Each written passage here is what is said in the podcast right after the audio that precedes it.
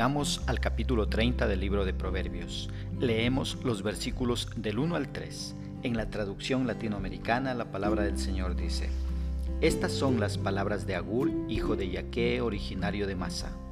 Estas son las sentencias de ese hombre. Me cansé, oh Dios, me cansé y me agoté, oh Dios mío. Soy más estúpido que cualquiera, y me falló el sentido común. Sí, yo que no aprendí la sabiduría, pensé conocer la ciencia del santo. ¿Qué es lo que expresa el escritor? En este capítulo 30 de Proverbios, Agur hace varias observaciones sobre la vida y el mundo natural.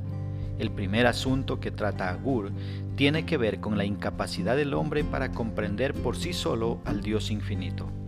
Los versículos 2 y 3 hablan de su incapacidad para comprender a Dios por sí solo. Agur llega a una conclusión inevitable.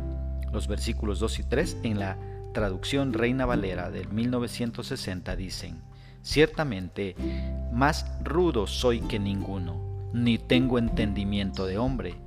Yo ni aprendí sabiduría, ni conozco la ciencia del santo. Agur trató de comprender a Dios en su propia fuerza. Cuando fracasó en su intento, se sintió como el más ignorante de todos los hombres. Más aún, se sintió como que no había en él discernimiento humano. Reconoció que no tenía la sabiduría para poder conocer a Dios. Estaba tan lejos del conocimiento de un Dios santo. Es que en verdad es imposible comprender a Dios sobre la base del puro razonamiento humano. Hace falta la ayuda divina para poder conocer a Dios, al menos hasta donde Él mismo se ha dado a conocer en su palabra. Dijo el proverbista, yo ni aprendí sabiduría. Vemos que la sabiduría divina no se aprende en la escuela o en la universidad, sino en la palabra de Dios. Dijo también, ni conozco la ciencia del santo. Agur tuvo cuidado de no alardear de su conocimiento espiritual.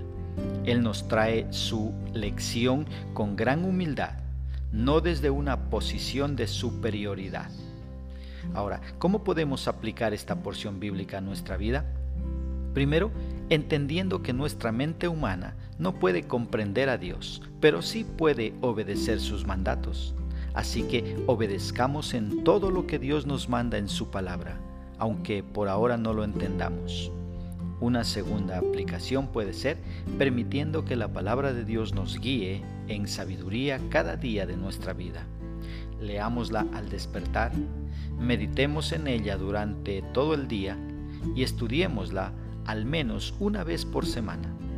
Dios le dijo a Josué en el capítulo 1 y versículo 8 de su libro, dice lo siguiente, Nunca se apartará de tu boca este libro de la ley sino que de día y de noche meditarás en él, para que guardes y hagas conforme a todo lo que en él está escrito, porque entonces harás prosperar tu camino y todo te saldrá bien.